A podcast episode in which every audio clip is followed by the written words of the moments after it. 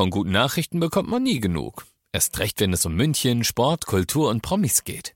Lesen Sie selbst gute Nachrichten. Heute in der Abendzeitung und auf abendzeitung.de. Abendzeitung. Die ist gut.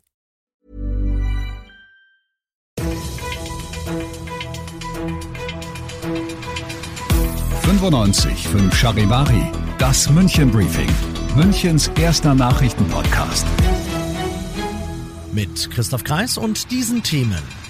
Ein Polizist kniet auf dem Hals eines Münchners und das vermeintliche Opfer wird verurteilt und mehr Licht als Schatten. Münchens ÖPNV steht im bundesweiten Vergleich ganz gut da.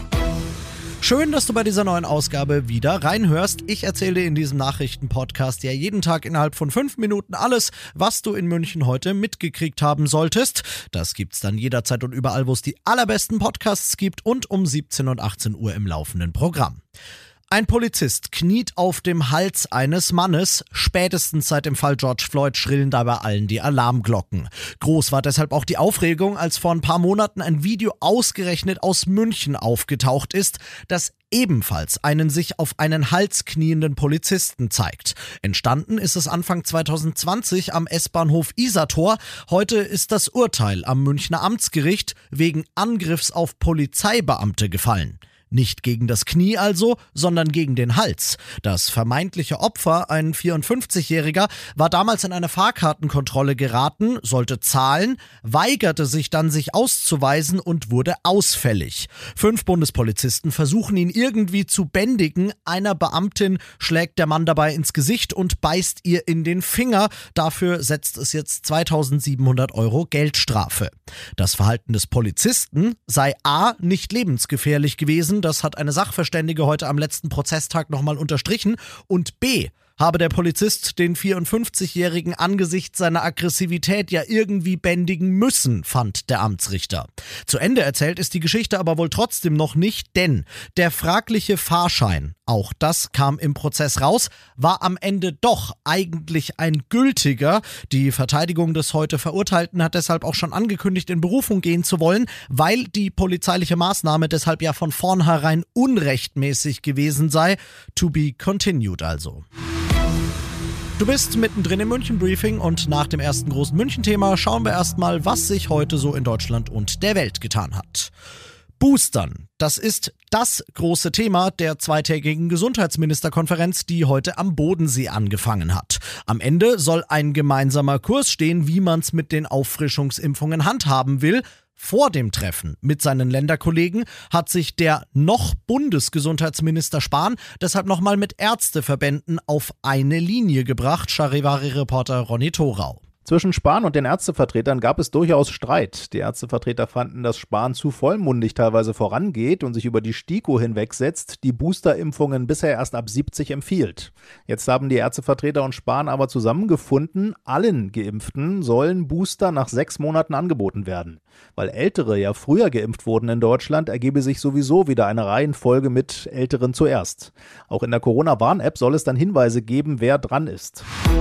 Die Grünen sind ein bisschen angefressen. Wenn Bundesgeschäftsführer Kellner der DPA heute sagt, dass seine Partei gerade zu wenig Fortschritt in puncto inhaltliche Substanz sehe, dann meint er auf Deutsch, es läuft in den Koalitionsgesprächen mit SPD und FDP nicht so, wie wir uns das vorgestellt und gewünscht haben, Charivari-Reporter David Riemer. Bisher sah es zumindest nach außen hin nach Harmonie aus unter den Gesprächspartnern. SPD, Grüne und FDP verhandeln inzwischen seit vier Wochen mit dem Ziel, eine neue Bundesregierung auf die Beine zu stellen. Details zu den Gesprächen wurden bisher so gut wie keine bekannt. Die rund 300 Beteiligten haben Stillschweigen vereinbart. Eigentlich wollten die drei Parteien diese Woche einen genauen Zeitplan bekannt geben, wie es mit einer möglichen Ampelkoalition weitergeht, die eigentlich Anfang Dezember stehen sollte. Gut möglich, dass der Termin platzt wegen zu großer Differenzen, beispielsweise in den Bereichen Finanzen, Klima und Migration. Und das noch zum Schluss. Einmal Platz 1 von 21, einmal Platz 21 von 21. Der ADAC hat heute eine Untersuchung rausgehauen, bei der die Preise für verschiedene Arten von ÖPNV-Tickets in allen deutschen Städten über 300.000 Einwohnern verglichen wurden. Einmal muss München natürlich München und das heißt teuer sein. Wir haben ja einen Ruf zu verteidigen. Den Einzelfahrschein für 3,40 Euro, den überbietet keiner. Wer allerdings nicht vereinzelt, sondern oft fährt, der kommt in München dafür richtig günstig weg. Die Wochenkarte für 17,80 Euro zum Beispiel, die hat niemand so billig wie wir und der Berliner zum Beispiel, der kann davon nur träumen, der zahlt nämlich doppelt so viel. Auch die Monatskarten sind je nach Gültigkeitszone anderswo sehr, sehr viel teurer als bei uns. Der ADAC sagt, wenn die Verkehrswende gelingen soll, dann müsste man halt jetzt irgendwie diese doch stark abweichenden Preise irgendwie angleichen und zwar natürlich auf möglichst niedrigem Niveau. Also ich würde sagen, wir orientieren uns beim Einzelfahrschein an den anderen und nehmen unsere Wochenkartenpreise für alle. Ich bin Christoph Kreis, macht dir einen schönen Feierabend.